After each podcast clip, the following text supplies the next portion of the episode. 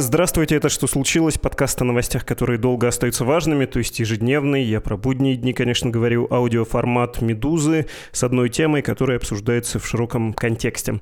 С вами Владислав Горин, это я и киноаналитик Сергей Бондарев. Приветствую вас, дорогой Сергей. Спасибо, что вы с нами в те времена, когда «Медуза» признана нежелательной, как считается, во всяком случае, в Российской Федерации. Так там говорится. Здравствуйте, Владислав. Очень приятно. Да, времена действительно непростые, день ужасный для вас и для читателей «Медузы». Вот, но я надеюсь, что те, кто вас читает, останутся с вами, несмотря ни на что. Я на секунду вынужден задержаться вот на этой нехорошей теме, потому что, может быть, не все видели новость, нужно это повторять в ближайшие дни, чтобы все были в курсе. Новая реальность, новые условия. Теперь слушателям и читателям «Медузы» не стоит публиковать ссылки на наши издания, включая этот подкаст, чтобы не получить штраф или даже хуже уголовное дело. Да, даже что случилось, не надо распространять даже в e-mail, даже в чатах, особенно в групповых. Если будете комментировать этот эпизод на одной из платформ, убедитесь, пожалуйста, дорогие слушатели, что вас нельзя идентифицировать. Если вы жертвуете нам деньги, тоже перепроверьте, какая это карточка. Если даже это карточка международной платежной системы, но из страны, которая обменивается данными с Российской Федерацией, отмените донат. Ваша безопасность — это приоритет. И для нас, и для вас не надо вот этого горделивого бравирования. Лучше минимизировать риск.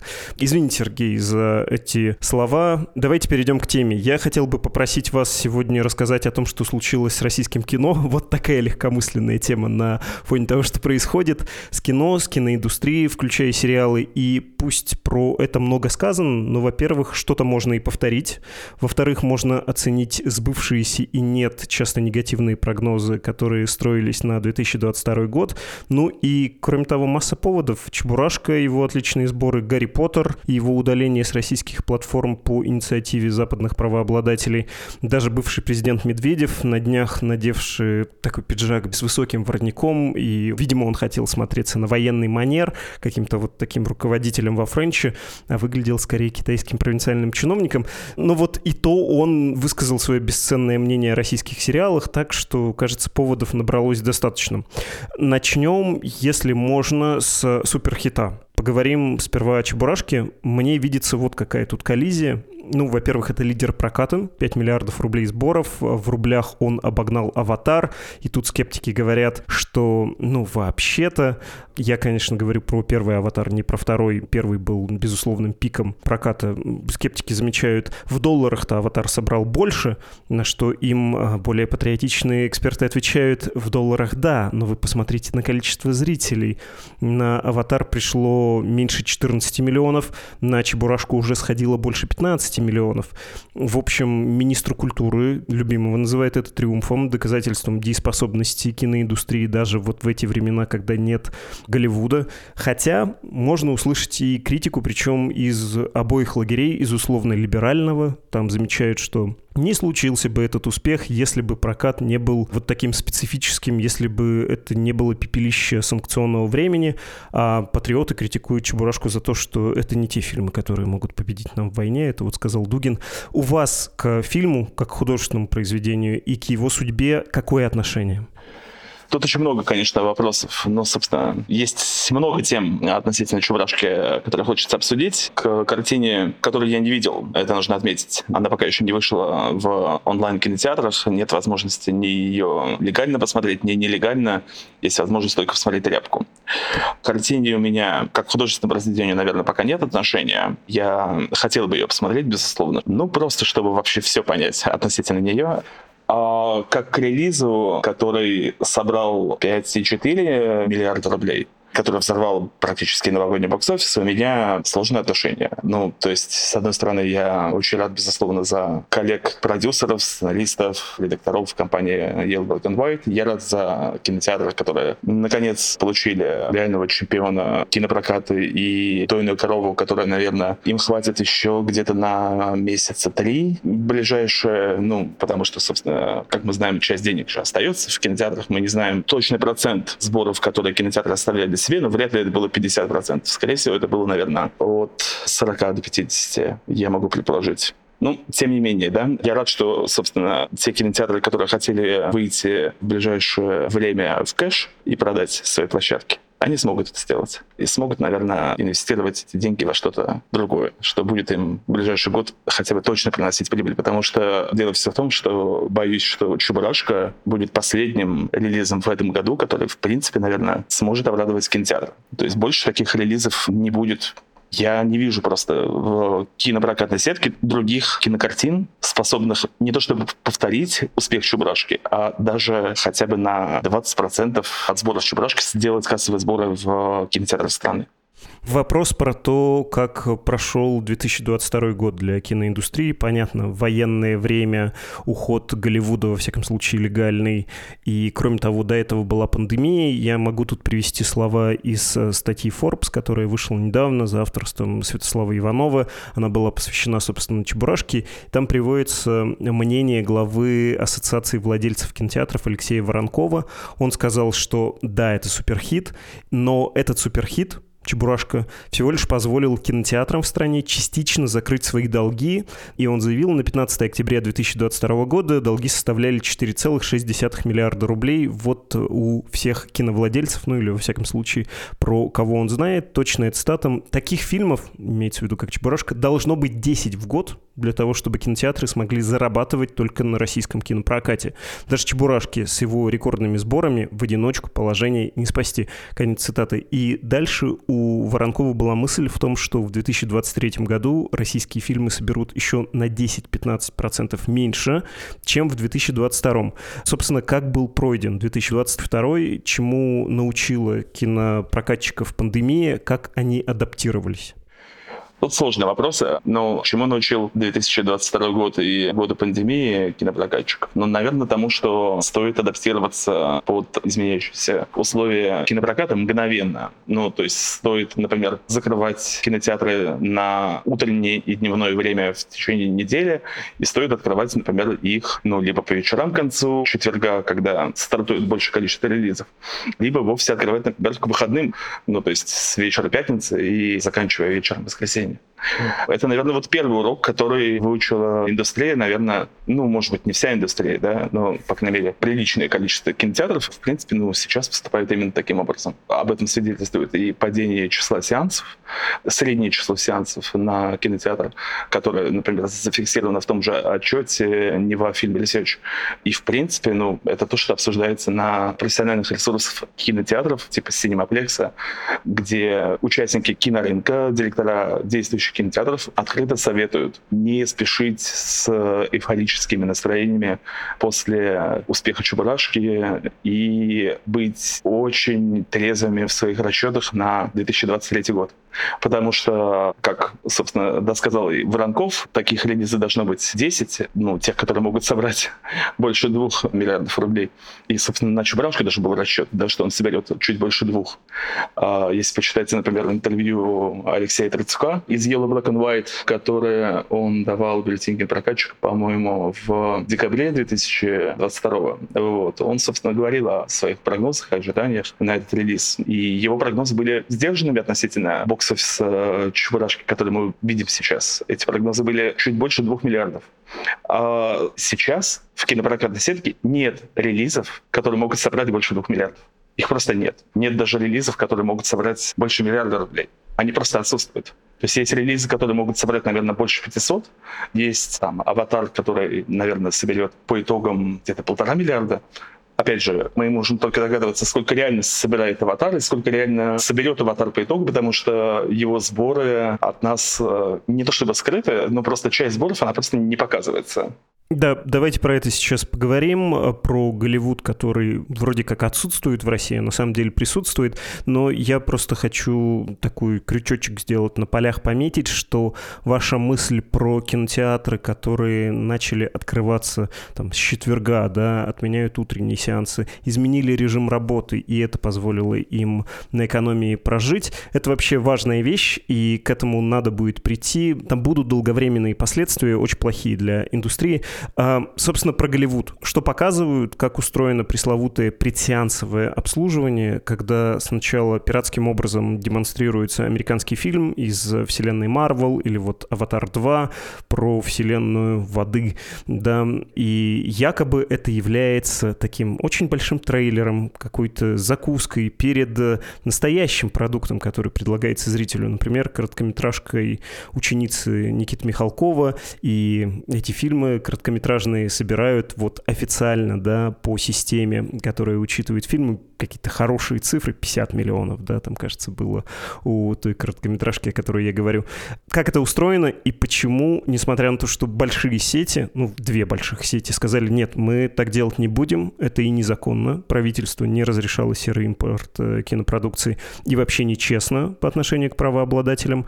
Несмотря на то, что они отказались это делать, почему голливудский прокат был довольно существенным и остается довольно существенным в России? Тут нужно вернуться в период начала марта 2002 года, когда, собственно, уже началась война. Студии начали задумываться о том, чтобы снимать картины, и приняли решение мгновенно. И первой, ну, собственно, ласточкой был «Бэтмен» Мэтта Ливза, который Warner Brothers сняли с проката буквально за несколько дней до релиза.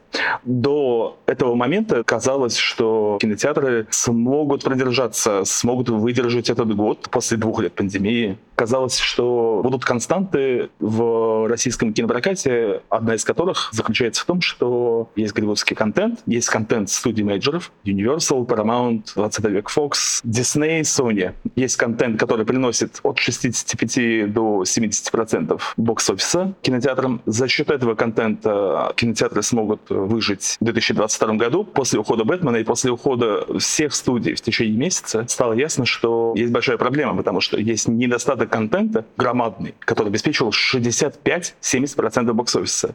Есть все прочие релизы, которые отчасти собирали благодаря тому, что люди шли на контент голливудских студий. То есть там, львиная доля российских релизов иногда, в принципе, собирала только потому, что там, люди не попадали на голливудские картины. А в 2022 году, с момента начала войны, эта ситуация изменилась. И те фильмы, ради которых люди в принципе приходили в кино, те фильмы, которые привлекали молодежную аудиторию, взрослую аудиторию, семейную аудиторию, эти картины просто ушли из э, кинотеатров. И они не вернутся, по крайней мере, легально. До «Аватара 2» картинами, которые выпускались в так называемый параллельный прокат, были Bullet Train с Брэдом Питтом Дэвида Литча. Этот фильм выходил, насколько мне помнится, летом собрал очень скромные деньги, несмотря на то, что копия в кинотеатре была довольно приличная. И проблема этого релиза заключалась в том, что, к сожалению, этот фильм был выпущен с матом в озвучке и для какого-то количества кинотеатров, которые опасались там, проверок, опасались э, чего угодно, ну, для них это стало таким как бы маркером того, что с этим фильмом, наверное, лучше не иметь дела, ну и, в принципе, для аудитории. Это было довольно-таки тоже странно. То есть вот ты ходишь в кинотеатры там уже какое-то количество времени, ты не слышишь мат в кинотеатре, и вдруг ты приходишь, э, не знаю, там, в компании с отцом, не знаю, да, с друзьями, и ты слышишь мат в дубляже. Ну, в общем, «Черная пантера» не очень прошла, насколько я понимаю, хорошо. Последняя «Черная пантера» Ваканда Forever. И большие ставки были на «Аватар», потому что все понимали, что этот фильм точно дойдет до зрителей, этот фильм точно будет скопирован, где они там, собственно, делают копию, по-моему, в Казахстане если мне не изменяет память. Но проблема была в том, что с «Аватаром 2» было довольно жесткое постановление и негласное правило не ставить эту картину и не предлагать эту картину, и не показывать эту картину с 16, по-моему, декабря, с момента как раз, когда началась э, пора новогодних релизов. Фактически «Аватар» сейчас работает, можно сказать, э, в кинотеатрах, вот в тех объемах сеансов, на том количестве площадок, на котором он сейчас работает, только потому, что кинотеатры пошли на эту уступку и не поставили «Аватар 2» с середины декабря. Ну, как бы со следующей недели обещают проверки Минкульт или Минюст проверки, в смысле, кинотеатров, которые будут э, фиксировать показ «Аватара» и грозят штрафами. Будут ли они, сумеют ли кинотеатры откупиться? Я думаю, что будут и, конечно, сумеют, потому что, ну, собственно, выхода другого нет. Потому что сейчас работает в кинотеатрах «Чебурашка» по-прежнему, работает «Аватар 2» и работает «Операция Фортуна» Гай Ричи. Нет, правда, любопытно про кинопрокат, э, который, в общем, серым, черным образом идет. В том числе у меня есть очень частный вопрос. Как это устроен? Ну, потому что, чтобы прокатить копию, в кинотеатр должен прийти не бобина, а вот такой жесткий диск, да, и оборудование иностранное. Как они это теперь делают? Как они это взламывают? И видят ли вообще люди в России тот же аватар, который можно посмотреть, ну, например, в Казахстане или в какой-нибудь стране стране Европейского Союза? Или это не 3D, или хуже 3D, другое качество? Удалось ли хорошо спиратить? Все, что я знаю о вот этом параллельном прокате «Аватара», два, что копия хорошая, ребята реально взломали то ли в Казахстане, то ли в какой-то из других стран ближнего зарубежья. Взломали DCP. У них есть ключи, которые, собственно, они продают вместе с копией картины. Не знаю насчет того, рассылается она или нет по кинотеатрам. Я знаю, что в Телеграме существует отдельный чат, где состоят люди, приглашенные по ссылкам, работающие в кинотеатрах, которых обзванивали, по-моему, по всем остальным релизам голливудских мейджоров с начала, кажется, лета. Кто-то пришел позже, кто-то раньше. Так или иначе, это люди, которые понимают, что они делают, им приходит уведомление о появлении копий новых голливудских картин, и дальше дело техники, дальше оплата происходит либо на карту, либо на крипту, люди получают ключи и получают возможность катать эти картины в рамках предсеансового обслуживания. С авторами и продюсерами короткометражных фильмов кинотеатры договариваются отдельно оплата за такое вот присоединение пиратских копий голливудских картин происходит по существующим стандартам, то есть покупаются права, предположим, на показ короткометражной картины, скажем, комментатор или быстрое свидание, не знаю, у продюсера. Покупаются они, как правило, за, если мне не изменяет память, сумму в районе 10 тысяч рублей. Никакие проценты, естественно, с проката продюсером этих картин не поступают. И дальше картина продолжает работать. Э, сумма оплаты за ключ, например, аватара варьируется от 100 до 200 тысяч рублей. Средняя сумма это, конечно, 100. Ну, то есть, если ты покупаешь, предположим, аватар на сеть, то эта сумма где-то в районе 100 тысяч. Эта сумма окупается мгновенно в первые несколько дней. И дальше кинотеатры показывают аватар, и не делится с дистрибьюторами этих короткометражных картин и, собственно, получают возможность неплохо заработать. Вы сказали про проверки, которые в ближайшее время будут. А зачем их проводить? Ну, то есть я понимаю, что... А, как зачем? Потому что законы, да, существуют. Но с некоторой иронией произношу этот аргумент. Почему Минкульт не устроит такое положение? Немножко закрыть глаза, сделать вид, что все в порядке. Минкульт и другие организации, другие регуляционные органы. Нужно же сохранить сеть кинотеатров в стране. Это тоже стратегическая государственная задача. Мне сложно понять, что в голове у Минкульта. Мы не знаем, что в голове у Ольги Любимовой, мы не знаем, что будет у нее в голове ну, наверное, эти проверки являются попытками или, может быть, имитацией попыток контроля кинотеатров. Как только они будут, об этом будут, наверное, писать. Поэтому посмотрим, будут ли они результативны, будут ли какие-то рейды по кинотеатрам. Не, не представляю просто...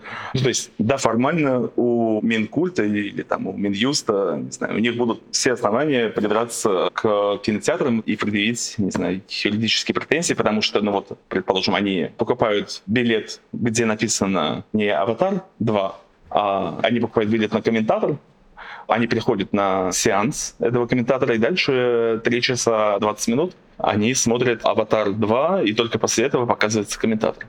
И формально, ну, действительно, кинотеатр нарушает законодательство. Формально, действительно, у проверяющих структур будет возможность придраться к кинопоказчикам. На самом деле, будет ли это прецедентом, мы пока не знаем. Посмотрим, пока каких-то глобальных прецедентов, о которых говорила бы вся индустрия, не было. Наверное, они будут. Мы не знаем, когда и в каком объеме. Самое время признаться, что часть этих вопросов я задаю во второй раз. Вы это знаете, слушатель нет. В день признания «Медузы» нежелательной мы успели с одной из ваших коллег, э, находящихся в России, записать выпуск. Она разумно за себя опасается, все понимаем, правильно делает, попросила не выпускать эпизод с ней, э, порекомендовала вас. Но вот что она мне сказала, и я со всей благодарностью перескажу это, будет такой немножко глухой телефон. Она сказала, в стране 6 тысяч кинозалов, auf. Их число в 2022 году даже приросло, поскольку есть бюджетная программа поддержки открытия кинотеатров, особенно в небольших городах. Большие сети, вот две больших сети, которые сказали, что не будут заниматься тем, что стыдливо можно назвать э, параллельным прокатом, да, или там серым импортом, на самом деле пиратством, они не занимают доминирующей доли рынка, если судить по кинотеатрам и по экранам. А небольшие кинотеатры, у которых есть обязательства перед бюджетом, им дали денег на открытие, они должны пять лет еще проработать и показывать в том числе отечественное кино. У них нет другого выхода, поэтому они занимаются пиратством голливудских фильмов, но, в общем-то, их можно понять. Есть разные формы, помимо предэкранного обслуживания, там, кинозалы или аудиошоу, кажется, это называется, творческие вечера и прочее, прочее. В общем, разнообразные формы пиратства были в 2022 году. Посмотрим, закроются ли эти возможности в 2023. Но вот какая мысль меня беспокоит то, о чем вы говорили, про сокращение работы кинотеатров в торговых центрах в том числе, это же был целый образ жизни того времени, которое принято сейчас называть несколько штампованно тучным временем, да, вот этого потребительского бума. Когда ты приходишь в торговый центр, а они появились по всей стране, ты в выходной день или в будний день появляешься там и, зайдя в кинотеатр, ты в течение 15 минут можешь что-то посмотреть. Как правило, это фильмы-аттракционы, голливудские, есть и отечественные, стороны, отечественная индустрия под э, влиянием вот этого сформированного платежеспособного спроса преобразилась и действительно достигла больших успехов, были и национальные хиты, но теперь мы наблюдаем деградацию этой системы, этого образа жизни, которая сложилась, э, повторюсь, в конце 90-х начала складываться, да, сложилась окончательно в 2000-е, и золотое время было все-таки, наверное, десятые годы. Э, вот эта сама привычка ходить в кино, в многозальники, в ТРЦ, в том числе из-за того, что есть э, онлайн-кинотеатры, пиратский контент в интернете, а интернет недорогой, широкополосный, высокоскоростной, плюс э, сами ТРЦ деградируют из-за онлайн-торговли. Вот этот вот потребительский мир, он сходит на нет, и то, что кинотеатры не работают ежедневно, закрывают нерентабельные утренние сеансы, не формируют саму привычку, зачем нужен утренний сеанс, да, помимо того, что в торговый центр приходит, там, даже если он студент и задешево купил билет, он чего-то параллельно купит. Кинотеатр — это точка притяжения в любом ТРЦ, там недорогая аренда была, как правило, нулевая, ну, в смысле, в ноль для девелопера этот объект э, работал, не принося прибыли, прибыль приносили другие люди. Но этот студент, он привыкнет к этому, он будет потом приходить, он потом устроится через несколько лет на работу и будет уже как э, представитель среднего класса там появляться. Это то, о чем несколько мифологизированно говорил Михалков, рассказывая, как он восстановил кинопрокат в России со своим сибирским цирюльником, объезжая страну-матушку и договариваясь в ручном режиме о том, чтобы фильм прокатывали. Ваш коллега резонно заметила, что это, конечно, мифология. Поднял систему дистрибуции кинопродукции в России Кэмерон Кэмерон и Титаник, на которые ходили по нескольку раз. Часть э, доходов кинотеатры утаили и смогли на эти деньги модернизироваться в конце 90-х. Ну, то есть, э, ну хорошо, хоть Михалков, хоть Кэмерон, эти люди сформировали систему, сформировали привычку, сформировали вот этот тип развлечения. Теперь этого нет придя в кинотеатр, я не могу в течение 15 минут посмотреть «Мстителей» или там «Аватар» или что угодно.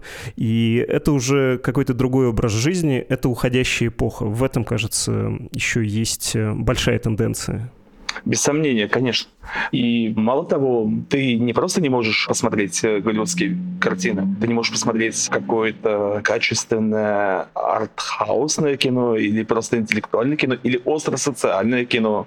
И мало того, есть еще один нюанс, о котором а, нужно, наверное, упомянуть это довольно большое количество фильмов, которые никогда бы не увидели, в принципе, шансы постановки в репертуар кинотеатров, если бы не война России в Украине. Я говорю как о низкопробных хоррорах и просто каких-то очень странных фильмов. Я говорю о довольно сомнительного качества российских картинах, где в скором времени уже не будет даже интересных и привычных зрителю кинозвезд, потому что, как мы понимаем, с продолжающимся отъездом российских кинозвезд э, из России эти люди будут исчезать и из э, фильмов, которые выходят на экраны страны. То есть ротация звезд класса Б будет преподноситься как ротация звезд класса А в России, а зритель к ним не привык, он ничего к ним не ощущает. И, не знаю, вот, например, должен был выйти «Ампир», да, экранизация Пелевина с Оксимироном но он не выйдет до тех пор, пока продолжается война и пока этот режим существует. Обещают в 25 году релиз. Эм, кроме того, можно назвать «Вызов» Шипенко и Нюрнберг Николая Лебедева, хотя этот список довольно большой, есть и, например, «Капитан Балконогов бежал», артхаусный хит. Что еще не увидели в 2022 году, что было таким выстрелом в эту и так э, ослабевшую гангренную ногу?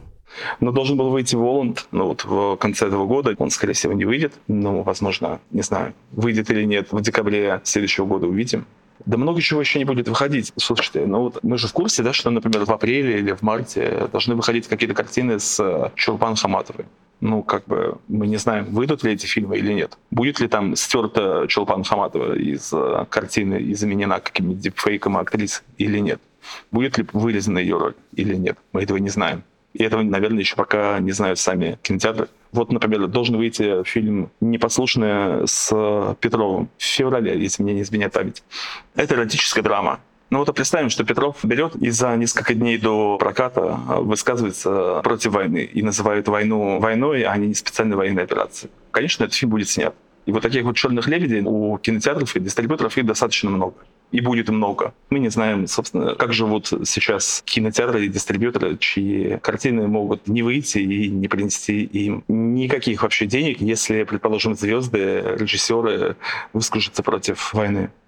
Тут можно вспомнить еще, там была ранняя стадия производства, из-за ковида остановилась экранизация очередная «12 стульев» Ильфа и Петрова, там Дмитрий Назаров из МХТ имени Чехова, уволенный уже, который играл в таких хитах, как «Кухня», СТСовская кинотеатральных, там был и полнометражный вариант. Вот э, режиссер вынужден оправдываться, говорит, да я не знал, я не смотрел его YouTube, я не знал, что он против войны, очень, конечно, горю. Да, очень понятная ситуация. Там режиссер пообещал, что будут э, сцены пересняты, а Назаров должен был, собственно, Кису Воробьянинова играть. Ну, благо для проекта, благо.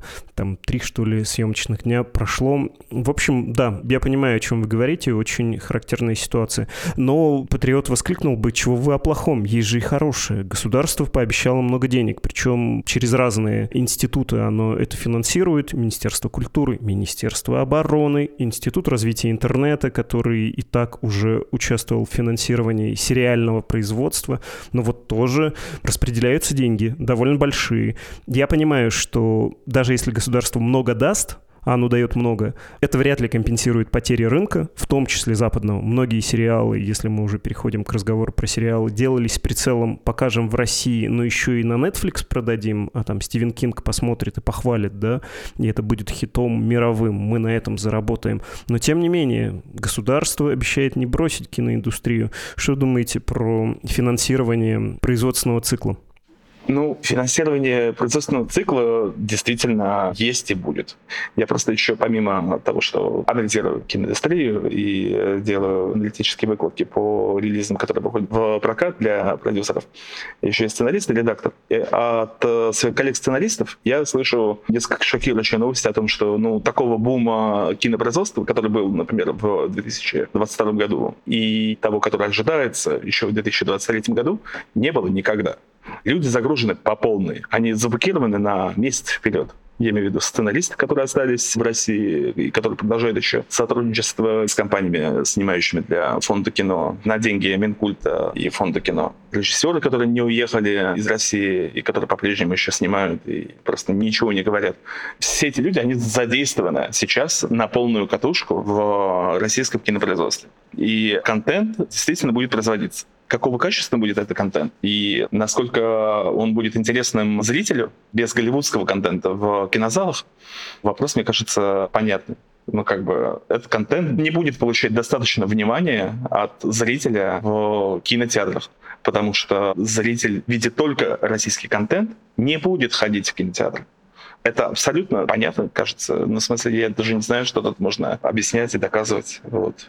И на французских картинах, типа «Трех мушкетеров», на «Стериксе», «Обеликсе» кинопрокат не вытянуть. На редких картинах да, российского производства, типа «О чем говорят мужчины» или «Любовь, морковь 3», кинопрокат не сможет даже дожить до декабря. Скорее всего, наверное, российский кинопрокат ждет глобальное падение сборов к лету, очень засушливое лето, потому что русские продюсеры не будут ставить свои блокбастеры в летний период. То есть вся надежда кинорынка в этот период будет только исключительно на параллельный прокат, у которого есть свои минусы, кстати, о которых, наверное, тоже нужно сказать. А минус заключается в том, что, несмотря на то, что «Аватар» сейчас собирает, «Аватар» — это, наверное, один из немногих релизов, один из немногих проектов, о которых российской аудитории не нужно рассказывать, который не нужно было продавать в принципе. Это проект, о котором говорили на радио Бизнес ФМ, это проект, о котором писали годами. Да? Но вот, например, мне интересны очень сборы Человека-муравья и осы в параллельном прокате российском, который, наверное, выйдет в этот очень странный параллельный прокат. Мне интересны сборы этого проекта Человек-муравей и оса, по-моему, Квантомания в российских кинотеатрах. Сможет ли он собрать хотя бы на уровне первого Человека-муравья?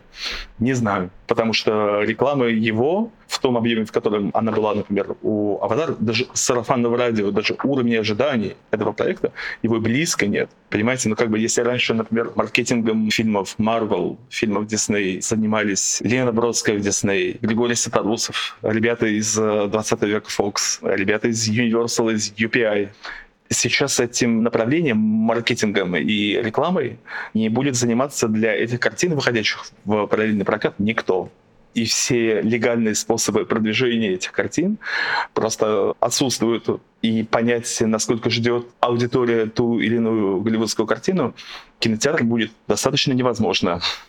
Мой прогноз на то, что скоро копия фильмов, выходящих в параллельный прокат, будут стоить не 100 тысяч, а где-то 50 и то, наверное, кинотеатрам будет довольно непросто эти деньги даже выкладывать за копии фильма, потому что они не будут понимать, окупятся ли эти 50 тысяч или нет. Потому что им же ведь нужно будет открывать еще залы в выходные, им нужно будет как-то вкладываться в рекламу этих картин хотя бы на территории района, ТРЦ. Ну, короче, там просто целый комплекс сложностей и непредсказуемых моментов.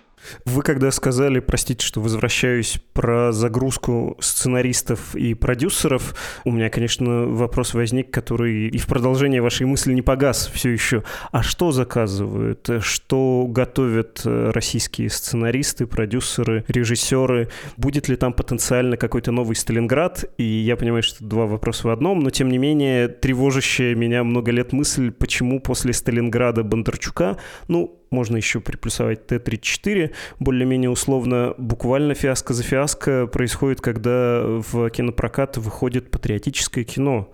Неужели российский зритель не патриот и нет ему дела до судьбы подольских курсантов? Мне сложно ответить на эти вопросы. Я думаю, что действительно картин сопоставима по качеству со Сталинградом в российском прокате со времен Сталинграда не было. И, наверное, уже не будет. И, наверное, можно предположить, что даже если будет, то продать военную картину сейчас русскому зрителю... Включите «Россию-1», что называется. Да-да-да. Им просто будет невозможно.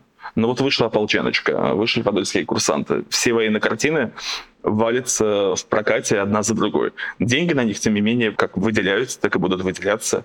Ну, просто по инерции. Отчасти потому, что ну, это же галочки. Галочки для того же Или, галочки для того же, не знаю, фонда кино. Я думаю, что у военно-патриотического кино в кинопрокате 2023 года шансов нет вообще. Путин сказал, что он хочет выпуск картин, посвященных специальной военной операции, ну, флаг ему в руки. Наверное, эти картины будут выпущены, может быть, даже сняты. Соберут ли они? Ну, конечно, нет.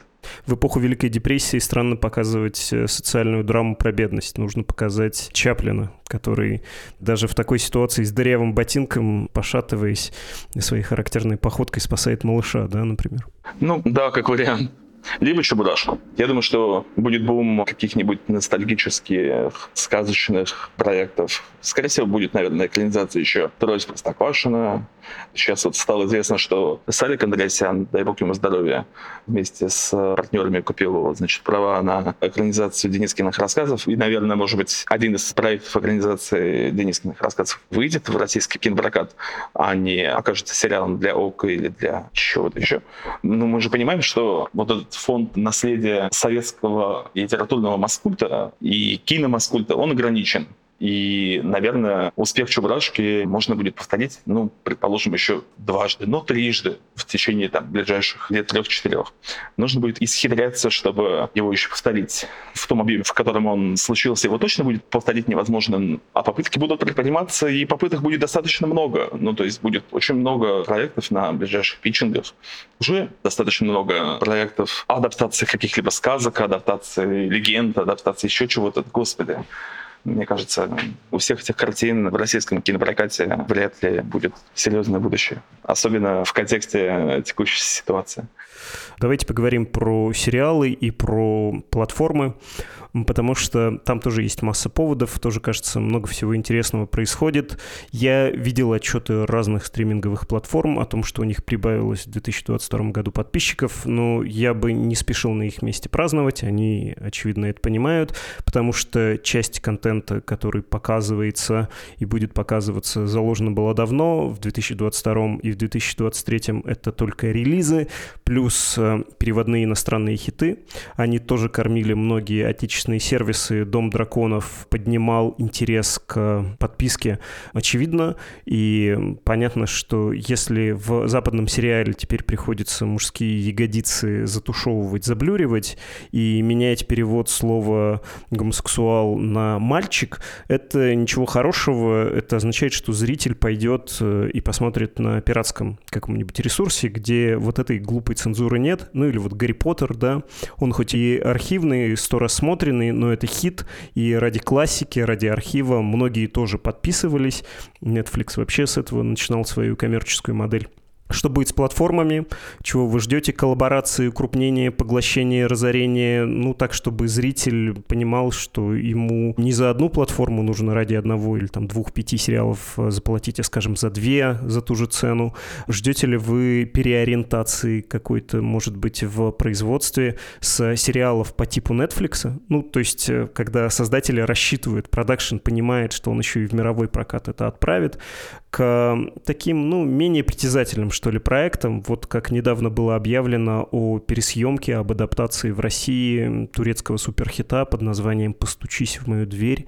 Я уверен, что это шедевр, но, полагаю, не все сериалы производства Турции или там какой-нибудь другой страны такого же качества, как то, что мы видели в последние годы. Что бы там Медведев не говорил, отличные были сериалы. Были просто мирового уровня. Драмы, фантастика и прочие-прочие комедии. А сейчас вот будут менее притязательным. Такой приход России-1 в стриминге? Слушайте, ну, 5% прироста аудитории у стриминг-платформ российских – это ни о чем. Я напомню, что прирост аудитории на начало 2022 года был куда более солидным. По-моему, больше 40%, да? Сейчас 5% — это реально ни о чем. Дальше, боюсь, аудитория у стриминг-платформ в России будет сильно сокращаться. Отчасти потому, что будет ходить голливудский контент, он должен уйти с медиатеки кинопоиска. Я говорю про Гарри Поттера. И, скорее всего, помимо Гарри Поттера уйдет еще много чего. И я думаю, что до конца февраля мы увидим отток большей части голливудского контента из э, студийной библиотек, который был на российских стриминг-платформах весь этот год ну, еще оставался. То есть он и так уходил. Ну, уходил, возвращался.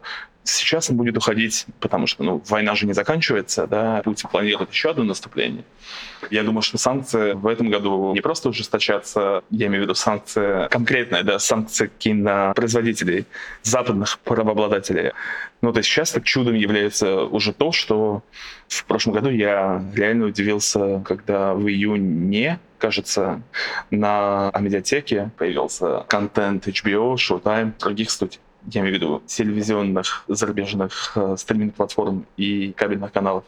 Останется ли он э, еще в этом году, мы не знаем.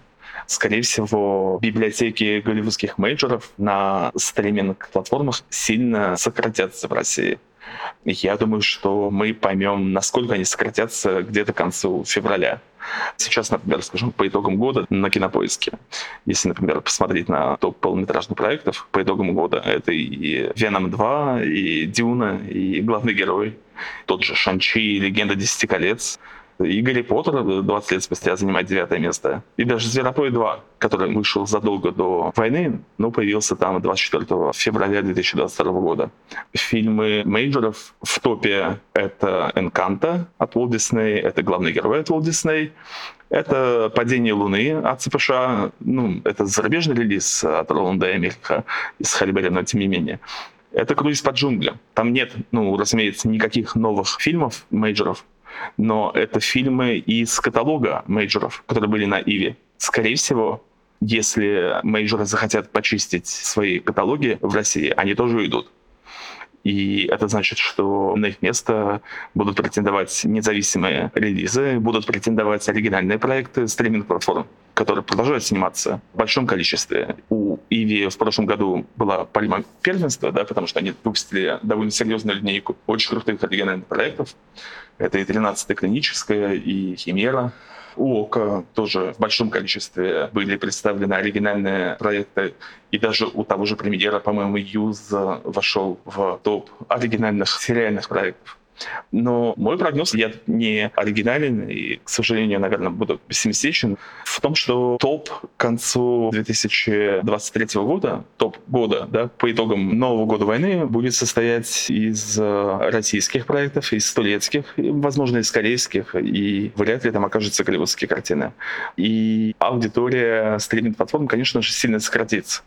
Я до войны был подписан на Иви, на Кинопоиск, на Амедиатеку, на Старт.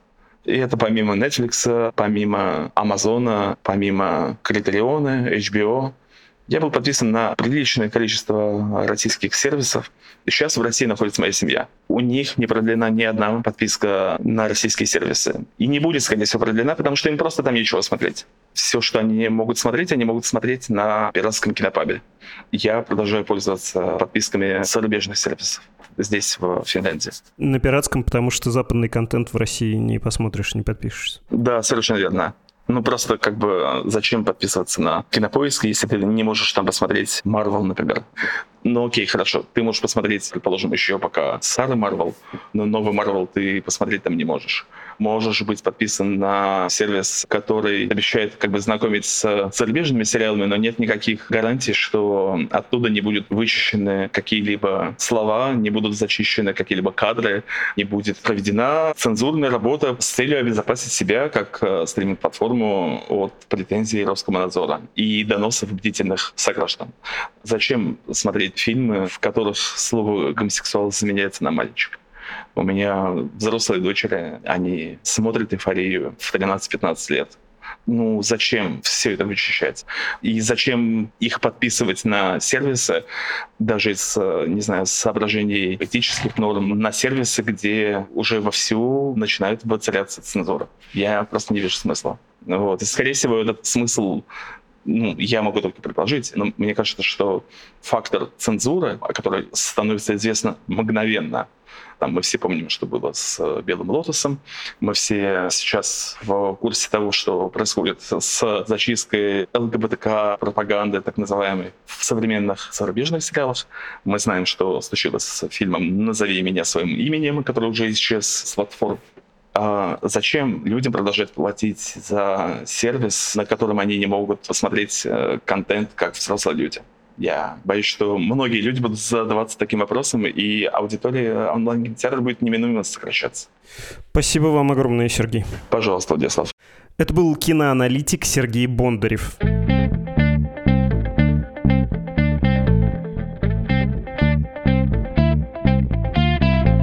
На прощание еще пара слов про нежелательность медузы. Это важно. Простите, придется повториться, может быть, где-то. Не надо делиться ссылками, пожалуйста, в том числе ссылками на страницы с формой пожертвований и писать призывы жертвовать нам деньги. Но можно рекомендовать нас устно и наш подкаст, и «Медузу» тем, кому вы доверяете. Нас можно читать и слушать, это даже в РФ пока законно. В том случае, если вы уверены в своей безопасности, мы будем только рады и ссылкам на наши материалы, и репостам, и призывам дать нам денег, ну и, собственно, деньгам, формы и инструкции на страницах save.meduza.io и support.meduza.io, то есть как обычно. И да, это был подкаст «Что случилось?» о новостях, которые долго остаются важными. Обнимаю вас. Титры.